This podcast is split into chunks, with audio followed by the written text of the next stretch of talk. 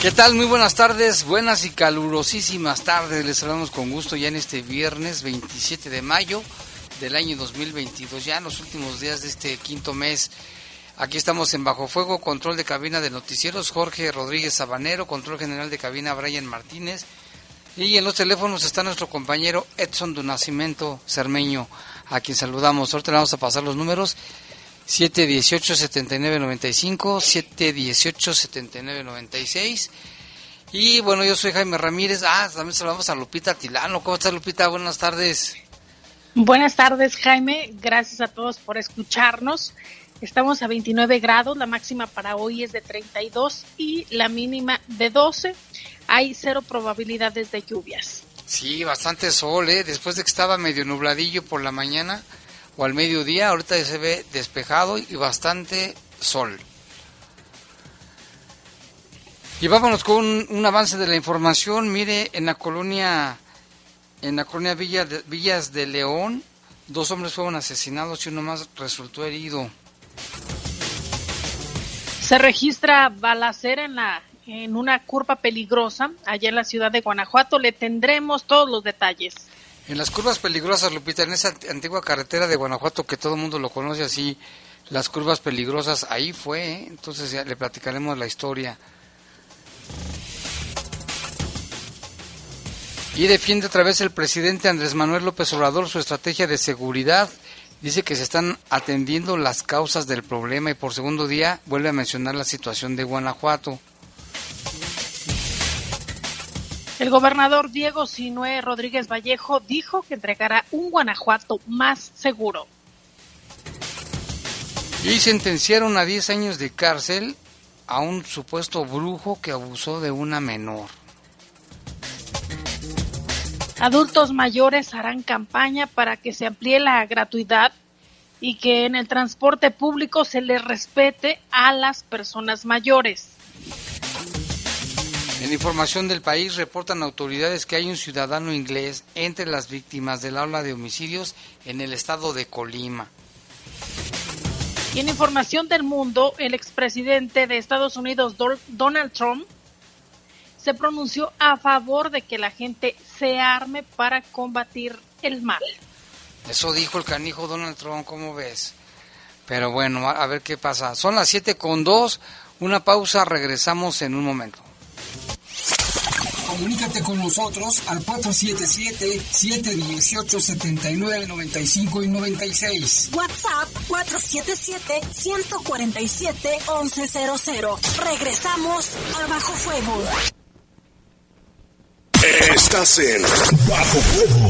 Bajo Fuego. No pases a ser la estrella. A ser el estrellado de la noche. Cuando tomes, no manejes. Somos grandes, somos fuertes, somos león. En el poder de las noticias. Poder de las noticias. Y bajo fuego. Y bajo fuego. Contamos con información cierta, veraz y oportuna. Así son los servicios informativos de la poderosa RTL. 100% confiables. Confiables, confiables.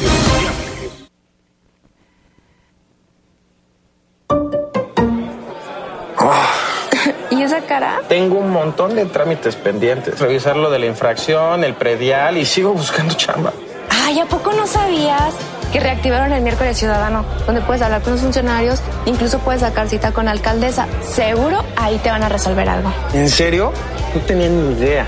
Porque en León, hablando, se entiende la gente.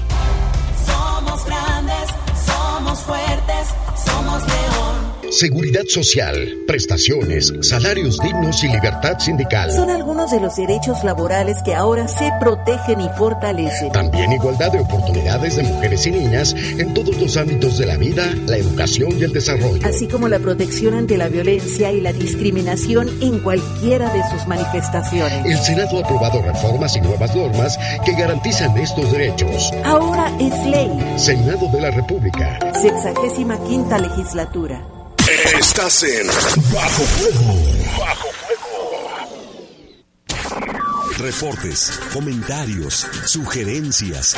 Comunícate a los servicios informativos de la poderosa RPL vía WhatsApp al 477-495-1839. 477-495-1839.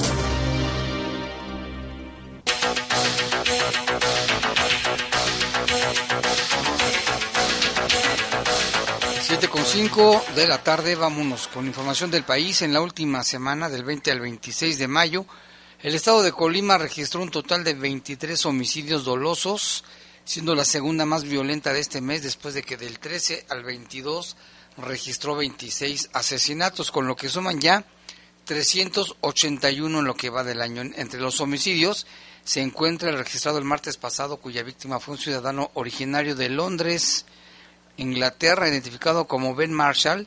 Esto lo confirmó el vocero de la Mesa de Coordinación Estatal de allá de Colima, Gustavo Adrián Joya Cervera, de acuerdo con la información proporcionada, ese día elementos de la Policía Municipal de Colima se trasladaron a las afueras de un mini super ubicado allí en la colonia El Diezmo en Colima, tras recibir el reporte de detonaciones de arma de fuego. En el lugar se localizó un vehículo marca Nissan color blanco con impactos de bala cuyo en cuyo interior se encontraban dos hombres como consecuencia de estas lesiones, así como una tercera víctima que fue trasladada al Hospital Regional Universitario donde perdió la vida.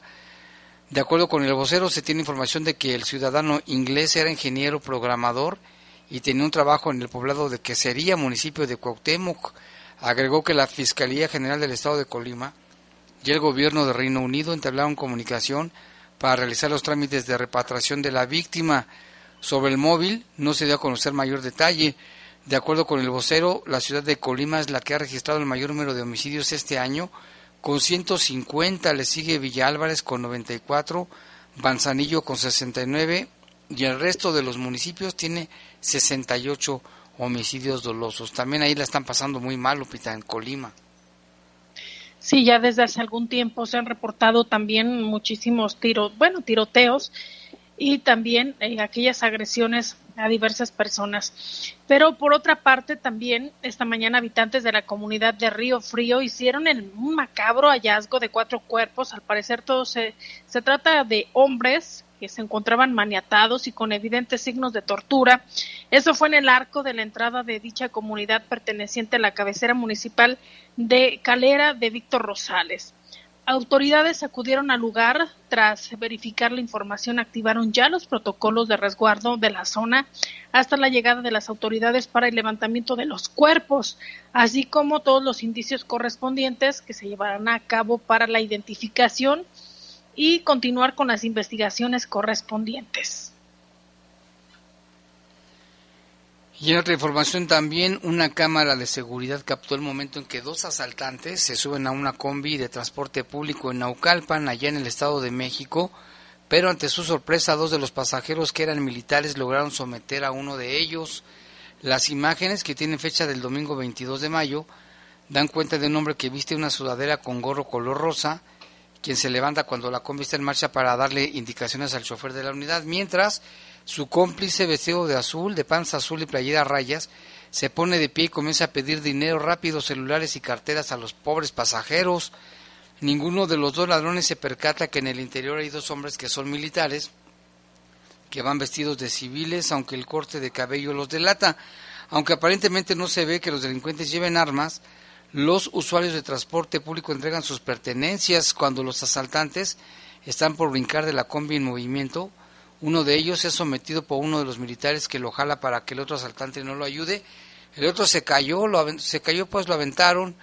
El segundo militar lo apoya de manera sencilla, logran apresarlo y le piden al conductor que llame a las autoridades. El chofer sigue su marcha mientras los dos hombres retienen al ladrón, que les dice que no hizo nada, que no lleva nada, que es un angelito.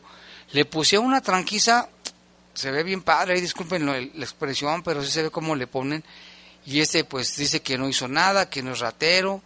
Uno de los militares le pregunta a pasajera acerca de lo que le robaron, a lo que ella confirma que le robaron su monedero, pero que logró sacar sus tarjetas.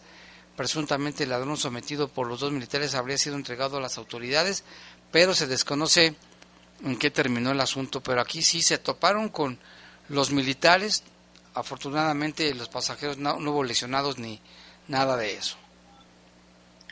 La mañana de este viernes, eh, 27 de mayo, dos globos aerostáticos se desplomaron en el municipio de Acol- Acom- A Colman. Acolmán, perdón, Acolmán, allá en el Estado de México. El primero cayó en la comunidad de Santa María y el otro un costado de un ex convento. Debido a la caída, seis personas de nacionalidad extranjera resultaron con heridas leves, tres de origen peruano y tres norteamericanos, quienes fueron trasladados al hospital eh, para recibir atención médica en ese territorio mexiquense donde se reportan fuera de peligro. Elementos de protección civil de Acolmán acudieron al lugar y atendieron a las personas que viajaban a bordo, quienes en su mayoría presentaron crisis nerviosa y fueron atendidas en el lugar. Así es, y es que se dice que ráfagas de viento habrían desviado el globo aerostático. Hasta el momento la empresa, que se llama Aerodiverti, no ha dado a conocer las causas del desplome, pero presuntamente habría sido provocado por fuertes ráfagas de viento en las que hemos registrado en el país recientemente y el globo aerostático que se desplomó era uno de los que proporcionan paseos en la zona arqueológica de Teotihuacán, cuya empresa forma parte de las que brindan servicio como atractivo turístico. Los paseos en globo aerostático son comunes en la zona arqueológica y los alrededores de esa zona de territorio mexiquense. Hasta el momento, las autoridades locales o la empresa dueña del globo aeros- aerostático no se han pronunciado oficialmente. Afortunadamente, Lupita no pasó a mayores. Se dice que los pasajeros sufrieron lesiones leves, afortunadamente. ¿eh? Pero tremendo susto, ¿te imaginas, Jaime, Sí. ir ahí en eh, no sé a cuántos metros de altura y de repente sufrir ese incidente? Seguramente fue pues bastante fuerte.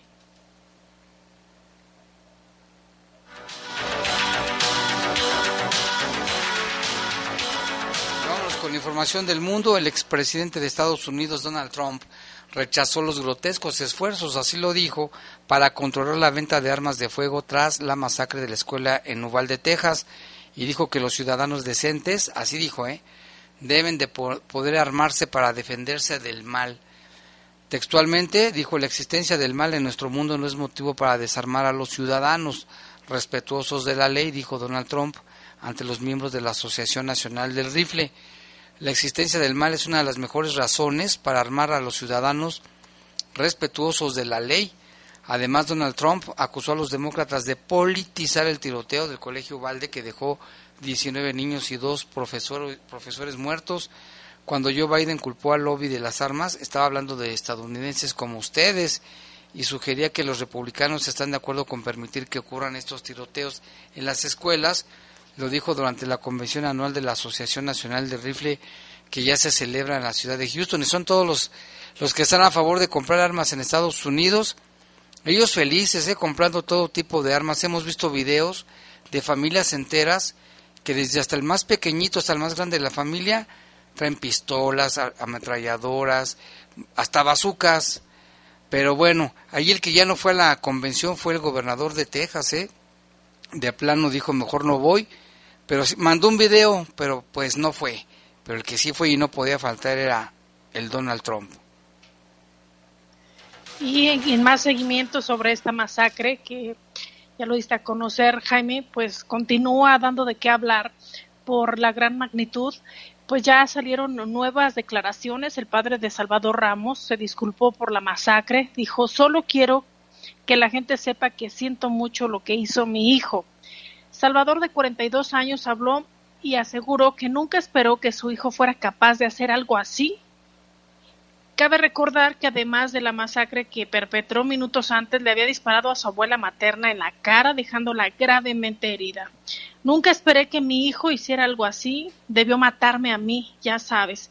En, el- en lugar de hacerle, de hacerle algo así a alguien, dijo el padre del de, el joven de 18 años.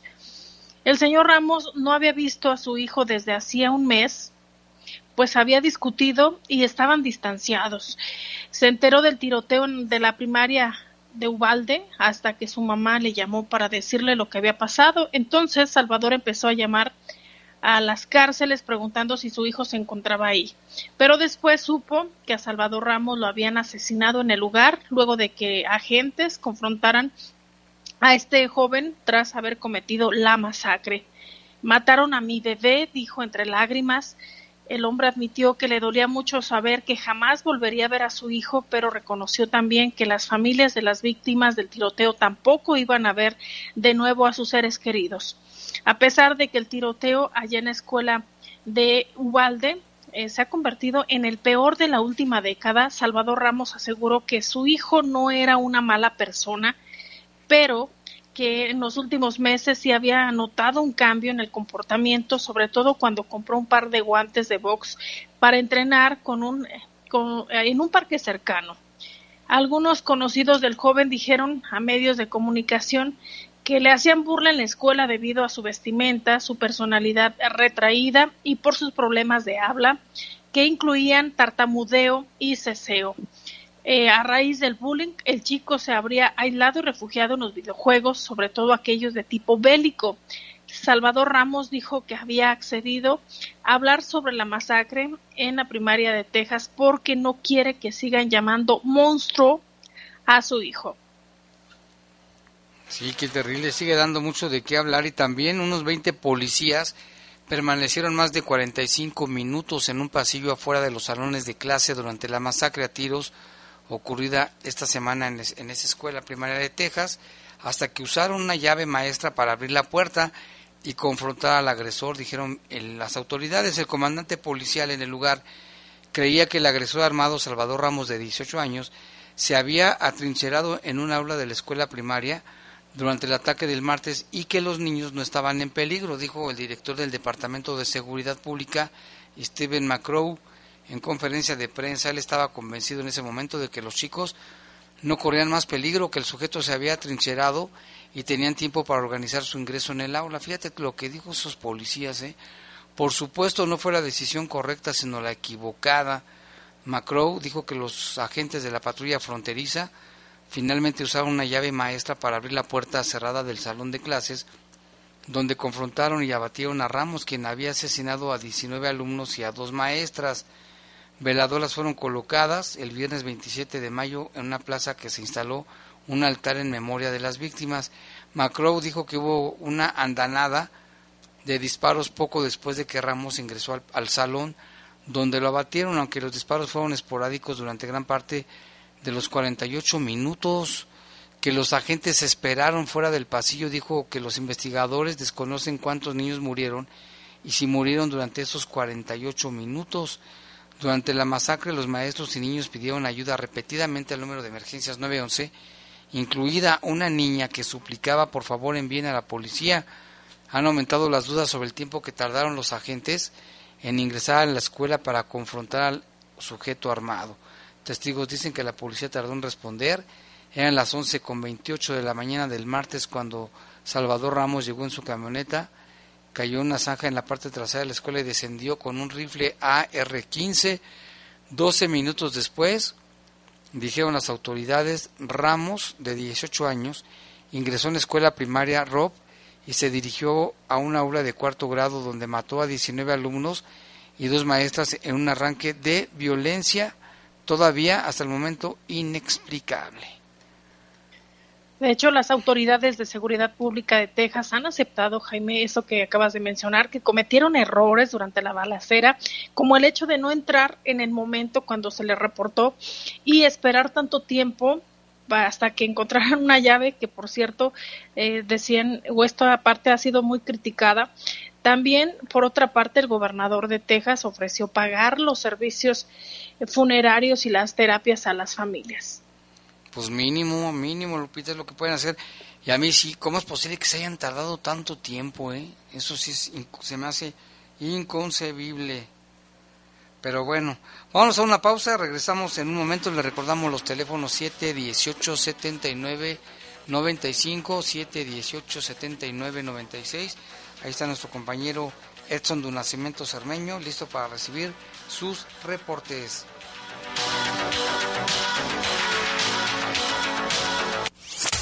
Comunícate con nosotros al 477-718-7995 y 96. WhatsApp 477-147-1100. Regresamos a Bajo Fuego. Estás en Bajo Fuego. Bajo Fuego. ¿Qué es valioso para ti? Son mis hijos, la familia, mi esposa, que tengan salud. El respeto hacia los demás, la justicia, la legalidad. No hay nada más valioso para mí que ser libre, libre para elegir. El INE es valioso para México porque no puede existir la libertad sin la democracia. Para mí, nuestro INE es valioso porque representa la democracia y vivir en libertad. Pero sobre todo, mi INE es valioso para México porque nuestro INE nos une.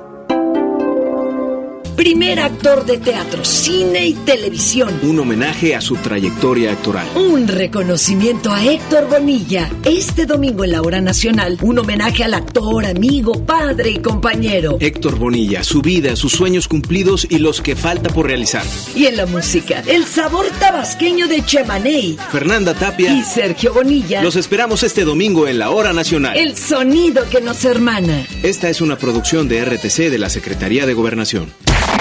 Reportes, comentarios, sugerencias.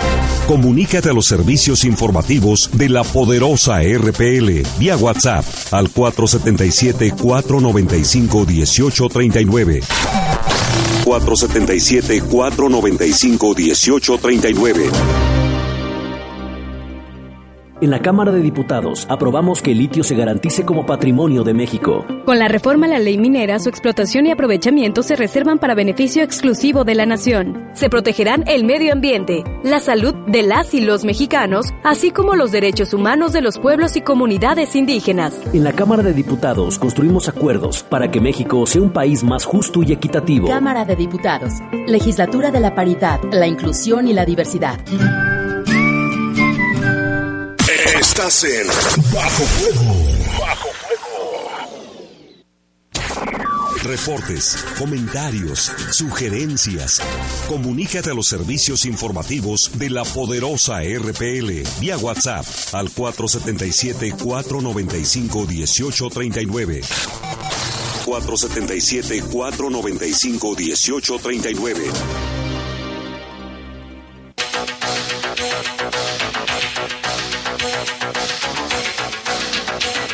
7 con 22 de la tarde tenemos ya enlace telefónico con Lalo Tapia que tiene información policíaca ocurrida aquí en León. Adelante, Lalo.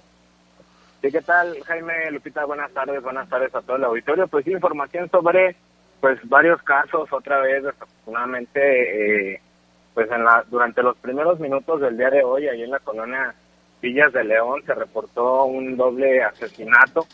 Esto fue en la calle de la Hacienda, casi esquina con la calle Clan, ahí en esta colonia Villas de León, que está cerca también del bulevar este, Timoteo Lozano.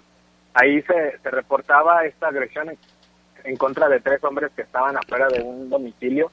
Aparentemente llegaron otras personas en un vehículo eh, y comenzaron a dispararles para después huir. Cuando llegaron los paramédicos confirmaron el fallecimiento de dos personas, Iván Osvaldo de 28 años y Juan Carlos, conocido como el Sinaloa, de, de 34 años. Ambos fallecieron por lesiones en la cabeza.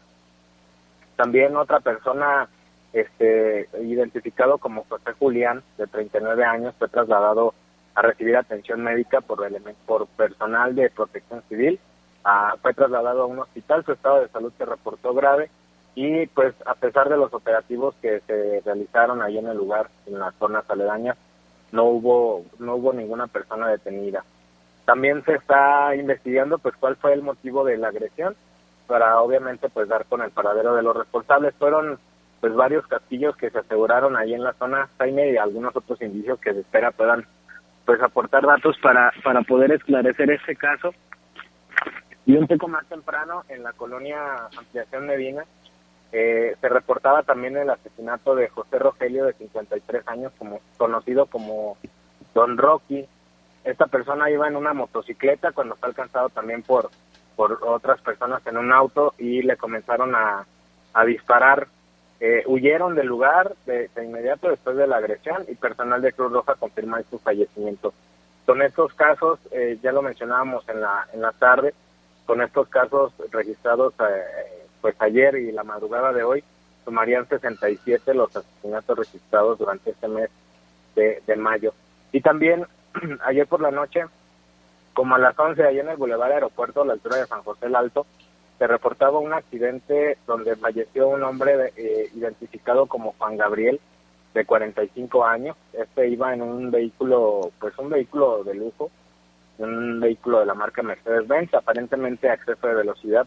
El vehículo tenía placas de Morelos y chocó de, pues prácticamente así de lleno sin frenar eh, contra una contra una pipa. De estas pipas Jaime que van regando los o el personal de estas pipas que van regando el, camellón eh, pues chocó en la parte trasera en dirección precisamente hacia hacia León en el Boulevard Aeropuerto y se confirmó ahí su fallecimiento. Lo que llama la atención y, creo que ya es, también un poco rojo no un poco una algo se tendrá que hacer para evitar este tipo de cosas, porque en marzo, ya lo platicábamos también en la mañana, en marzo se registró un accidente eh, prácticamente igual, un conductor de, un vehículo que se impacta de lleno con esta pipa que, pues si bien tienen que ir por el carril de alta velocidad, pero van obviamente a velocidades bastante, bastante bajas. Entonces, eh, pues es el segundo accidente, por lo menos en lo que va de este año, que se registra de manera pues idéntica entonces, pues ya algo tendrán que hacer las autoridades para, para evitar, evitar, perdón, este tipo de, hechos, ¿no? ¿no? No sé de qué manera se podría hacer algo, pues, para evitar este, estas situaciones. Sí, es un foco de atención eso, Lalo, porque, pues, sí, como tú dices, dos accidentes de, ese, de esa manera similar, con fallecimientos, es lo más grave. Ojalá que, no sé, tránsito, movilidad, algo, alguien tenga que hacer algo para evitar otros accidentes de esa manera. Sí, exactamente, porque en ambos casos, si recuerdas el otro, en, en, este en particular, no había ningún ninguna huella de que el conductor haya intentado por lo menos frenar el vehículo. En el de la, la, ocasión anterior pasaba lo mismo, no había huellas de frenado. Eh, ahí ya se tendría que verificar, creo yo, el, el asunto de, de las luces, de las de las pipas, o, algo se tendría que hacer al respecto, ¿no, Jaime? Porque pues sí, eh, independientemente de, la, de, la, acción de los conductores que no alcanzan a frenar, si van distraídos con el celular o lo que sea, eh, creo que sí ese sería importante porque pues ya van dos, dos casos en, este año por lo menos. Sí, eh, no, pues sí, algo, porque luego también esas pipas no tienen focos, no se ve nada. Sí, exactamente, y hay zonas, hay zonas en donde en donde hay muy poca iluminación ahí en el Boulevard Aeropuerto.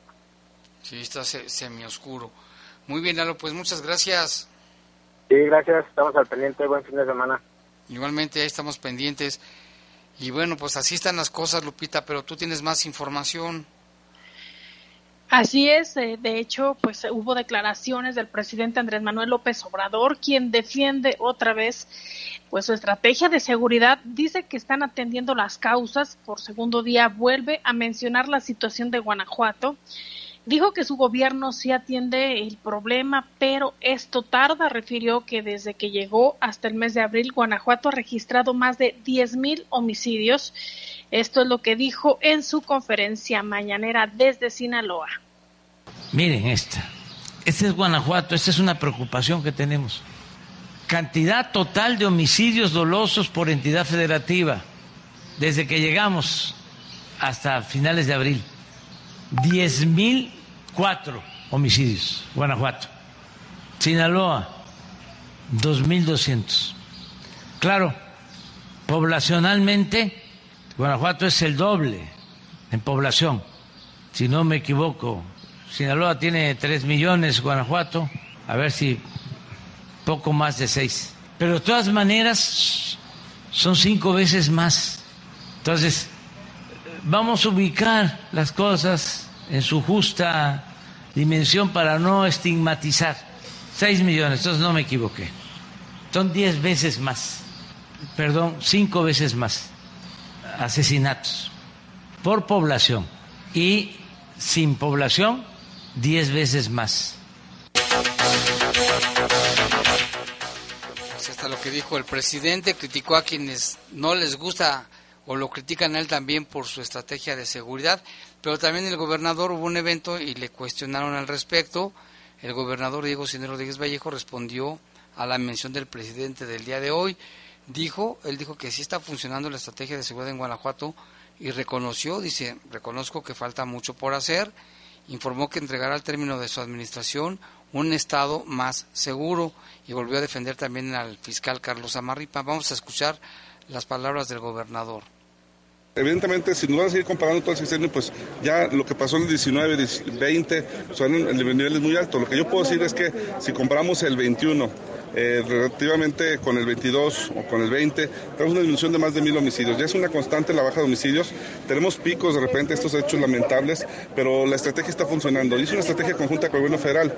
Hoy, si vemos los cinco estados con más homicidios por casi mil habitantes, vemos que lo encabezan Colima, lo encabeza precisamente eh, Michoacán, Baja California, eh, mm, Sonora y, Zacatecas, perdón, es el segundo lugar Zacatecas. Son cinco, cinco estados que, que, tienen, están por encima de Guanajuato, ¿no? Guanajuato puede ser el séptimo por casi mil habitantes. Falta mucho, falta mucho por hacer, vamos a seguir trabajando como lo prometí. Yo voy a entregar un estado más seguro del que encontré y lo vamos a cumplir. La estrategia no se cambia, se mantiene. Mantenemos porque ha dado resultados. Si vemos en secuestros somos de los últimos lugares, robo de vehículos es el único estado que va bajando robo de vehículo, ningún otro estado va bajando, es decir, todos los delitos van a la baja y tenemos que seguir con la estrategia porque está funcionando. Falta mucho no estamos para echar campanas al vuelo, pero sí para decir que hay números que nos avalan que la estrategia está funcionando. Muchas gracias. a Samarripa, Ya lo dije ayer, es un tema de que vamos a decir, no sé, a todos los unidos evaluamos diariamente y Samarripa está dando resultados. Las propias detenciones que presentaron en Palacio Nacional son del Samarripa, entonces está dando resultados. Pues ahí las palabras del mandatario estatal. Y tenemos más información que se genera ya en el municipio de Guanajuato. Una fuerte movilización se registró desde Tepetapa hasta las curvas peligrosas luego de que elementos policíacos detectaran a un sujeto con portación de arma de fuego. Los hechos se registraron al momento que los uniformados realizaban un recorrido de vigilancia sobre esta zona cuando el sujeto a bordo de su automóvil al notar la presencia de los elementos eh, de seguridad mostró una actitud sospechosa y se dio a la fuga mientras guardaba eh, lo que parecía al momento un arma de fuego entre su ropa. Por lo anterior, los uniformados trataron de realizar una revisión de rutina a la cual se negó el hombre y le, dio, eh, le valió y se, se fue en su vehículo. Eh, de hecho, se generó una persecución, así lo manifestaron las autoridades también a través de las redes sociales, se trata de un hombre que iba a bordo de su automóvil con placas de circulación del estado de Michoacán, quien trató en todo momento de evitar a los policías. Fue a la altura de las curvas peligrosas, cercano al río Jalapita, cuando el sujeto paró la marcha de su unidad y descendió de la misma para darse la fuga entre el río. Al verse alcanzado por los policías, accionó su arma en varias ocasiones contra los uniformados sin éxito alguno de lesiones eh, metros eh, más adelante, el hombre fue detenido y remitido a Barandilla. Al momento de su detención también se le decomisó un arma de fuego, mientras que el automóvil en el que viajaba tuvo que ser remolcado por una grúa. Los hechos causaron minutos de tensión entre los ciudadanos que al momento de los hechos transitaban por el sitio, ya que la vialidad fue cerrada por completo para prevenir algún percance mayor. Imagínate ahí en las curvas peligrosas, Lupita, en esa zona de Tepetapa hasta allá. Y esta nota, bueno, esta nota es del periódico El Sol de Irapuato. Terrible. Afortunadamente no le dio a los policías, ¿eh? La historia hubiera sido completamente distinta y qué bueno que lo detuvieron. Y vámonos con más información porque mire también eh, se localizó el cadáver de ahí en la zona de Comajilla esta tarde, de acuerdo con noticias vespertinas, un cuerpo envuelto en bolsas de plástico de color negro y con disparos de arma de fuego fue encontrado la tarde de hoy en la comunidad de Comanjilla. El hallazgo fue reportado por habitantes de esa comunidad. Informaron vecinos que minutos antes habían visto que entró una camioneta oscura, de color oscuro, por el antiguo camino al Copete, muy cerca de la glorieta de Comanjilla y el eje metropolitano. La camioneta se dirigió a la parte trasera de una fábrica y ahí abandonaron el cuerpo para después escapar por el mismo eje metropolitano en dirección Concilao. De momento se sabe que el cuerpo era de un hombre que presentaba impactos de arma de fuego. El lugar quedó acordonado con cinta amarilla por elementos de la Policía Municipal de Silao. Debido a que no había indicios, el cadáver fue trasladado de inmediato a Semefo, hasta la capital, a Guanajuato capital, para realizar la necropsia de ley. Y en el municipio de San Luis de la Paz eh, se detuvo también a un sujeto, a él le apodan el hermano José, eh, un colombiano que violentó sexualmente a una mujer ya ha sido sentenciado y permanecerá en la cárcel. De acuerdo al parte de la Fiscalía General del Estado, señala que se hacía llamar el hermano José, es de origen colombiano, como ya le mencionábamos, y ahora permanecerá 10 años de su vida en la cárcel. Los hechos lo relata eh, a través de un comunicado y dice que una familia contrató los servicios de brujería de Diego Fernando en San Luis de la Paz el tipo diagnóstico que la víctima tenía, lar que tenía larvas, así como lo escucha, tenía larvas en el cuerpo y debía limpiarla. Le pidió que se desnudara, le roció un líquido transparente que olía como alcohol y esto la dejó semi inconsciente. Posteriormente la violó. Agentes de investigación criminal adscritas a la unidad de atención a la mujer con sede en San Miguel de Allende estuvieron siempre de cerca con este asunto y resguardaron la integridad física de la víctima a la que se le proporcionó se le proporcionaron los servicios de atención psicológica y orientación legal para que el delincuente pagara por su crimen. Eh, no le importó a la gente del Ministerio Público especializado las maldiciones que el supuesto brujo dijo en voz baja cuando lo detuvieron la tarde del 28 de octubre del 2020. Dijo que en Guanajuato la ley se cumple y no hay resquicio a la impunidad. Eh, de acuerdo a los hechos, el pasado 10 de octubre del 2020, aproximadamente a las 3 de la tarde, el acusado llegó al domicilio en San Luis de la Paz. El sujeto conoció en la zona, es conocido en la zona como el hermano José, era popular por ser curandero o brujo y los ofendidos contrataron sus servicios porque creyeron que creyeron en él y creyeron en los servicios que él realizaba porque se decía que podía curar los males. La historia del hermano José se remonta a varios años atrás. Los que conocen dicen que llegó hace más de cinco años a la zona norte de la entidad y se estableció en San José Iturbide. Pocos conocen su nombre, de hecho es popular como el hermano José y aún cuando no hay registros físicos de sus curaciones, afirman que es bueno en las limpias, pero también hablan de cosas raras que pone al hacer sus eh, pues todos estos procesos a sus pacientes, y como el hecho de desnudarlas cuando se trata de mujeres. En este caso, el esposo de la ofendida solicitó los servicios del supuesto curandero y lo llevó hasta su domicilio. Fernando, Diego Fernando, alias el hermano José, diagnosticó que sus pacientes estaban maldecidos y que les habían puesto larvas, pero que él podía limpiarlos y que necesitaba pasar uno por uno a un cuarto para realizar esta curación. A la víctima la dejó al final y una hora después de su arribo pasó al cuarto y de pie le comenzó a rociar un líquido transparente que llevaba en un envase que olía como alcohol, dijo la víctima. Después le dijo que era necesario que se quitara el pantalón, la blusa, porque las larvas estaban en todo el cuerpo. El ahora sentenciado continuó rociando el líquido en el cuerpo de la ofendida y ella paulatinamente se fue cayendo en un estado somnífero que dejó, la dejó sin fuerzas y solo escuchó la distancia que el impostor le dijo que era necesario ejercer el acto sexual para verificar si aún tenía la enfermedad. La mujer debilitada no pudo gritar en demanda de ayuda, por lo que el ruin acto se cometió. El acusado dijo a su víctima que, que no lo delatara y la amenazó. Y pues así los hechos. Jaime, ahora este hombre ya fue sentenciado y tendrá que pagar por su delito. Pues qué grave, Lupita. No creo que haya sido la primera vez que haya hecho eso, ¿eh? A ver si hay más víctimas que denuncien. Sí, son solo 10 años, ¿eh?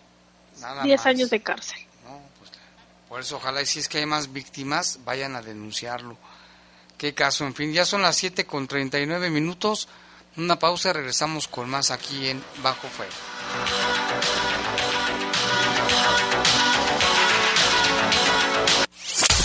Comunícate con nosotros al 477-718-7995 y 96. WhatsApp 477-147-1100. Regresamos a Bajo Fuego.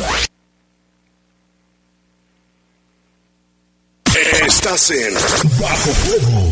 Bajo Reportes, comentarios, sugerencias. Comunícate a los servicios informativos de la poderosa RPL vía WhatsApp al 477-495-1839. 477-495-1839.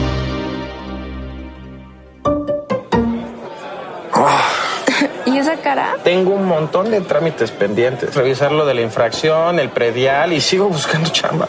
Ay, ¿a poco no sabías que reactivaron el miércoles ciudadano? Donde puedes hablar con los funcionarios, incluso puedes sacar cita con la alcaldesa. Seguro ahí te van a resolver algo. ¿En serio? No tenía ni idea. Porque en León, hablando, se entiende la gente.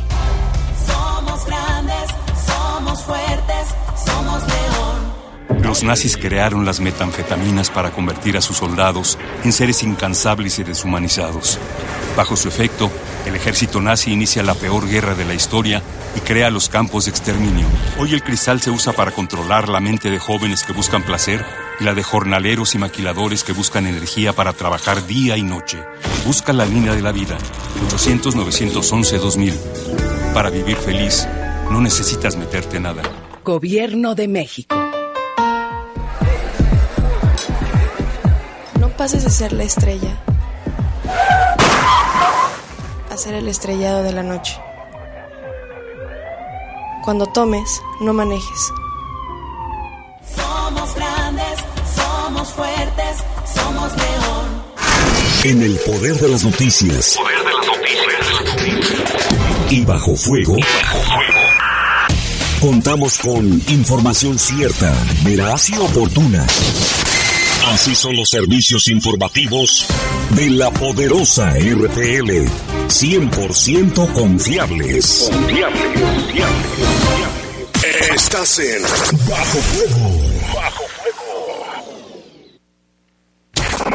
Reportes, comentarios, sugerencias. Comunícate a los servicios informativos de la poderosa RPL vía WhatsApp al 477-495-1839. 477-495-1839.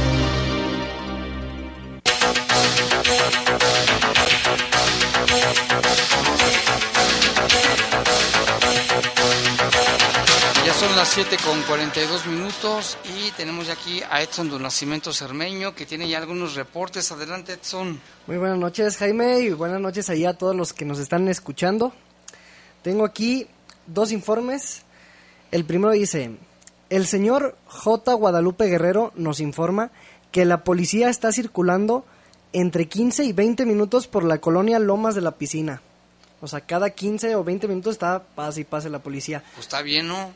Pues sí, solo que pues no se sabe qué haya pasado, por algo están Pasando circulando, ¿no? Sí. Y tenemos otro que es de Roberto que nos cuenta que en la ciclovía que va de Torreslanda hasta Centromax, donde evidentemente solo pueden eh, circular personas con bicicletas, están pasando por ahí muchas personas, eh, invadiendo el carril y ocasionando problemas con los ciclistas. Sí, ese es un problema también porque en las ciclovías mucha gente camina por ahí y todos vienen los ciclistas a toda velocidad. Eso pues tampoco, digo, es que no sabes, ah, mucha gente lo usaba para correr, pero pues no pueden porque pasan las bicicletas. Y otros motociclistas a veces se suben a la ciclovía para más rápido. Es un tema ahí que tenemos. Y aquí hay otro reporte, Edson de Nacimiento Sarmeño, SADCB. Ah, claro que sí. Nos dice Jaime, buenas tardes en Estados Unidos, ojo. Llegan tarde las, las patrullas, pero llegan y aquí pasan recio con torretas prendidas. Pero para no llegar tarde a los tacos y al pozole, les dices, les dices a dónde, a dónde en el reporte y dicen no conocen la colonia. Ahí está un reporte más. A la gente que nos mande sus mensajes le pedimos de, de favor que nos ponga su nombre pues para saber por lo menos quién es y mandarles un saludo también. Y vámonos con más información. Fíjese que la Fiscalía del Estado también obtuvo sentencia de cárcel para un sujeto que robó violentamente una moto y un taxi. Esto fue en Irapuato. Se trata de Juan Luis, que ahora va a pasar siete años y medio en la cárcel por la suma acumulada de las sentencias. En juicio oral, la Fiscalía demostró que en dos ocasiones Juan Luis robó con violencia primero un carro, de un, un taxi, y luego una moto esto lo hizo acreedor a una condena de siete años y seis meses tras las rejas. Pues se me hace poquito, ¿verdad? Pues sí, de hecho. Que les den cadena perpetua, pues una vez. Como resultado de las investigaciones por robo calificado, especializada en investigación, se logró establecer que Juan Luis, hoy sentenciado, tuvo participación activa en estos hechos donde desapoderó, así dice esa palabra, no la conocía, desapoderó de sus vehículos a dos víctimas. En ambos eventos recurrió a la violencia para ejecutar sus atracos Después, en el año, 3, el año 2020, a las, el 13 de julio, el ofendido Paul a bordo, a bordo de su motocicleta estaba en la colonia Nueva Reforma Agraria. Cuando llegó este canijo, le, le, lo amenazó, le dijo, bájate, le puso una pistola en la cabeza, bájate de la moto o te mato, ¿no? Pues así, así por la buena, sí. De inmediato Paul se bajó de la unidad y se fue corriendo en dirección a la calle Constituyentes para desperdirse de vista, pues el sentenciado ahora se fue a bordo de la moto robada, muy campante. Pero fíjate, sí lo denunciaron y sí lograron este detenerlo. Bueno, es lo bueno que al menos sí lo pudieron capturar. Y no sé si puedes decir esta nota, sí, ¿verdad? A ver, adelante, Edson de Nacimiento. El secretario de Salud, Daniel Díaz Martínez, inició la vacunación contra el COVID-19 de niños y niñas de 12 a 14 años de edad en las instalaciones del hospital móvil ubicado en la ciudad. Debido a la baja estatal de hospitalizaciones, este centro de atención y ahora, ahora recibió a cientos de menores para recibir la vacuna. Díaz Martínez informó que los insumos fueron adquiridos por el gobierno del estado para iniciar cuanto antes la vacunación en 58 puntos de la entidad, de los cuales 51 pertenecen a la Secretaría de Salud de Guanajuato. Para ello, el personal de enfermería de las ocho jurisdicciones sanitarias se encuentra preparado para sumarse a esta jornada intensiva de aplicación. El biológico que se aplica de... Pfizer, es Pfizer. Ah, el Pfizer, sí, sí, sí. Eh, es segura en este rango de edad se cuenta con 162 mil dosis listas en los 46 municipios del estado. La actividad se extenderá el sábado 28 de mayo a partir de las 8 de la mañana. Pues ahí está la información, que bueno, ya fueron, ¿ya te vacunaste? Ya, ya, ya ando muy vacunado. Pero hoy, porque tú eres una criatura. Qué bueno. Vámonos también con más información. Fíjese que en el caso del taxista que fue asesinado hace unos días y lo localizaron ahí en Balcones de la Joya, pues hoy, bueno, entregaron una colecta que hicieron dos grupos de taxistas, el grupo Ángeles del Volante y la colecta del grupo Lobos. Vamos a escuchar lo que dice cada uno de los representantes de estos dos grupos. Compañeros del Grupo Lobos, estamos aquí haciéndole la entrega al 1028 a fallecido que perdió la batalla. Aquí su hijo va a ser va a ser el que va a recibir la aportación que todos mis compañeros del Grupo Lobos hicieron. Estamos haciendo una buena causa y, compañeros, esto es para ayudar el dolor. Yo sé que no hay palabras para seguir el presente que le puedan hacer este momento un poquito más menos doloroso. Entonces, hago entrega de 1450 brothers, si gustas juntarlo. compañeros, yo hago entrega de lo que se le apuntó a Ángeles del Volante. Somos poquitos, pero de corazón se lo, otorgamos a 1028 Rafael Funes. Gracias, Yo luego traigo de 720 compañeros para que estén enterados. Nuevamente.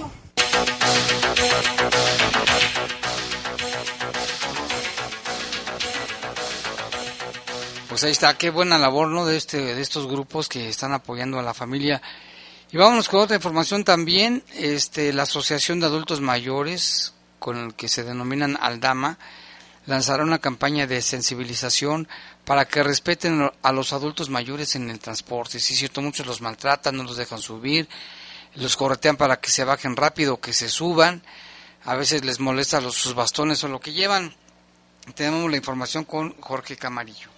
El representante de la Asociación de Adultos Mayores Aldama, Ernesto Reyes, anunció que van a arrancar una campaña denominada Problemas del CID y la solución está en ti. Esto para sensibilizar a los usuarios que no ceden el asiento a los adultos mayores y para exigir la gratuidad en el transporte público. Vamos a arrancar una campaña en coordinación con la Dirección de Movilidad para la sensibilización del transporte público que se llama Problemas del CIT y la solución está en ti.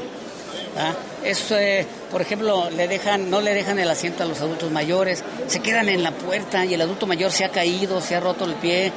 Eh, incluso hay algunos compañeros que ya no se han vuelto a parar, ¿sí? hoy están en sillas de ruedas, por ese detalle de que se quedan en la puerta, los avientan, ¿sí? o por ejemplo, basta de acoso a las mujeres. ¿sí? No, queremos, eh, no queremos el piropo de la, de la gente, queremos que le den el respeto a la mujer, ¿no?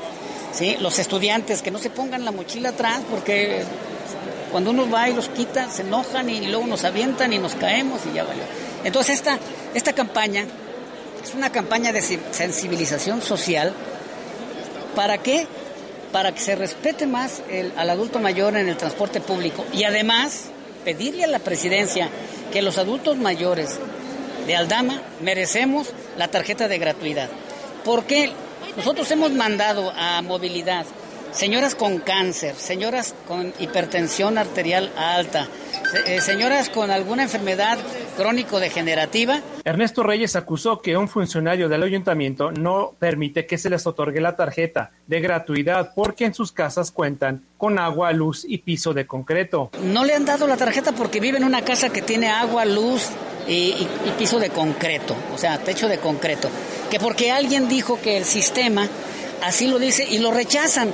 Yo no sé si me dicen que fue Daniel Campos el que hizo esas eh, variables de acuerdo a lo del Coneval. Le recuerdo a Daniel Campos que para dejar de ser pobres en, en México una familia debe de ganar más de 12.300 pesos al mes. El líder de la Asociación Aldama reclamó que el sistema de movilidad no sirve para los adultos mayores, ya que no responde a la problemática social. Actualmente en León hay 130.000 adultos mayores y solo 12.500 tarjetas de gratuidad, por lo que dijo van a solicitar el 20% más, es decir, otras 25.000 a 30.000 plásticos con gratuidad. Informó para el Poder de las Noticias Jorge Camarillo. Muchas gracias a Jorge Amarillo, Camarillo. Y aquí tenemos reportes, fíjate, también nos dice Lalo Tapia, Rafael Vargas y Radio Escuchas, que acaban de asesinar a un joven conocido como el Yuca en la colonia Coecillo, en la calle Aranda. Iban en un vento negro, lo bueno que dice el gobernador que ya bajaron los homicidios y ya están ahí nuestros compañeros reportando el asunto. Por ahí tienen más reportes, Edson de Nacimiento Cermeño.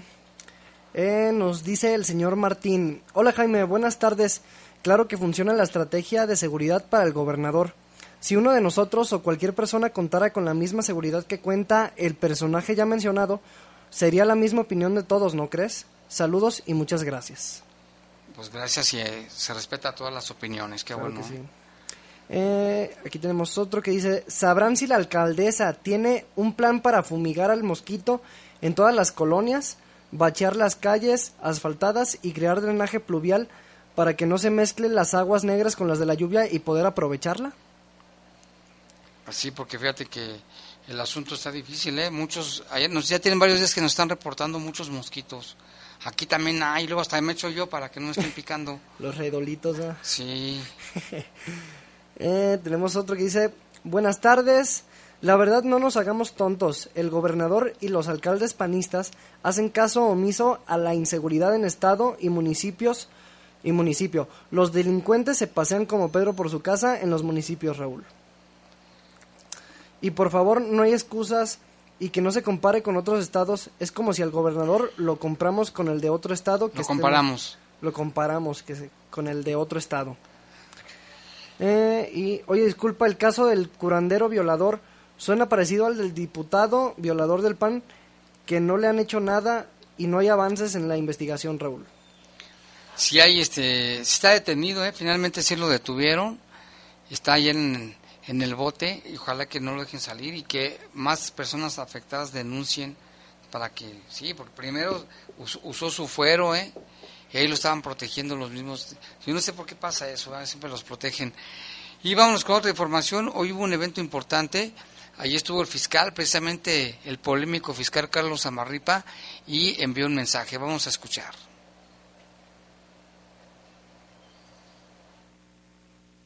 Buenas tardes. Saludo a las y los integrantes de los diferentes medios de comunicación. Este viernes, las personas titulares de las Fiscalías Generales de los estados de Aguascalientes, de Colima, Guanajuato, Jalisco, Michoacán, Nayarit y Querétaro participamos en la primera sesión ordinaria 2022 de la zona occidente de la Conferencia Nacional de Procuración de Justicia, en la que abordamos diferentes temas sobre los que tomamos acuerdos que fortalecerán la coordinación y colaboración interinstitucional y nos darán mayores capacidades para la investigación y persecución de los delitos. En mi carácter de representante de la zona occidente de la conferencia, daré cuenta aquí de los temas y acuerdos que alcanzamos hoy en nuestra sesión. En primer lugar, las personas integrantes de la zona occidente de la Conferencia Nacional de Procuración de Justicia tomamos conocimiento del avance que tiene el desarrollo e implementación de diversos registros y sistemas aprobados por el Pleno de nuestro órgano colegiado, como son el Registro Nacional de Delitos de Tortura, 2. El Sistema Estadístico Nacional de Procuración de Justicia, 3. La Base Nacional de Información de Genética, 4. El Registro Nacional de Extinción de Dominio y por último el Registro Criminal de Armas de Fuego. Al respecto, nos comprometimos a seguir colaborando y a seguir remitiendo la información necesaria para su consolidación. Además, instruimos a la Secretaría Técnica de la Conferencia que elabore una propuesta de pronunciamiento en coordinación con el jurídico de la Cancillería y la presente a las personas titulares de las instituciones de Procuración de Justicia que integran la Conferencia Nacional para que emitan las observaciones y comentarios que consideren pertinentes a fin de que generen una versión final que pueda someterse a la aprobación del Pleno de nuestro órgano colegiado para su publicación. En otro tema, relacionado con armas de fuego, el maestro Alejandro Echeverría Cornejo expuso las dificultades y costos que implica la renovación periódica de la licencia colectiva de armas de fuego para nuestras instituciones. Atendiendo a su exposición, acordamos pronunciarnos ante la Secretaría de la Defensa Nacional a efecto de solicitar que las licencias oficiales colectivas otorgadas a las instituciones no sean sujetas a revalidación periódica y en apego a lo establecido en el artículo 25 de la Ley Federal de Armas de Fuego y Explosivos tengan validez mientras se desempeña el cargo o empleo que las motivó. Asimismo, en atención a las aportaciones del titular de SENAPI y el consejero jurídico de la Cancillería, sobre la necesidad de tener una mayor trazabilidad del origen y uso de las armas de fuego, solicitaremos a la Sedena que las empresas fabricantes de armas realicen la toma de huella balística antes de la entrega de las armas que compra de forma consolidada el Estado mexicano y que se tomen también las huellas balísticas de las armas que se recuperan mediante los programas de canje y destrucción de armas. En relación con el Censo Nacional de Procuración de Justicia Estatal, las personas integrantes de la zona de la conferencia acordamos entregar al Instituto Nacional de Estadística y Geografía las versiones definitivas de los cuestionarios a más tardar el día 15 de julio del 2022 para su publicación en octubre de este año. Por otra parte, escuchamos al secretario ejecutivo adjunto al Sistema Nacional de Seguridad Pública, quien presentó el estatus que guarda el certificado único policial para los elementos de las instituciones de procuración de justicia de la zona, así como los tiempos para el cumplimiento de esta disposición. Asimismo, nos informó sobre la distribución de los recursos del Fondo de Aportación para la Seguridad Pública FAS 2022 en las entidades federativas integrantes de la zona para el ejercicio 2022. Por otra parte, el titular de la Coordinación Nacional Antisecuestro nos refrendó su apoyo y nos comprometimos a fortalecer la colaboración interinstitucional para la persecución e investigación de los delitos, en particular en materia de secuestros.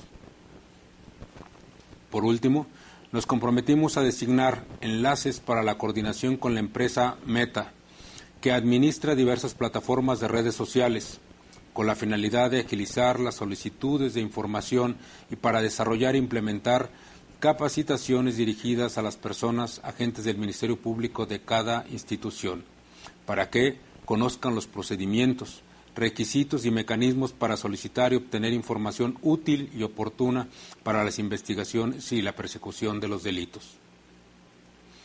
En ese sentido, la Conferencia Nacional de Procuración de Justicia refrenda su compromiso para fortalecer la vinculación y colaboración con las diversas plataformas de Internet y redes sociales, para fomentar la denuncia, prevenir, investigar y perseguir los delitos que se cometan por medios digitales. Sin más por el momento. Está esta información que dio a conocer después de esta reunión en materia regional y también, bueno, que tiene que ver con la impartición de justicia.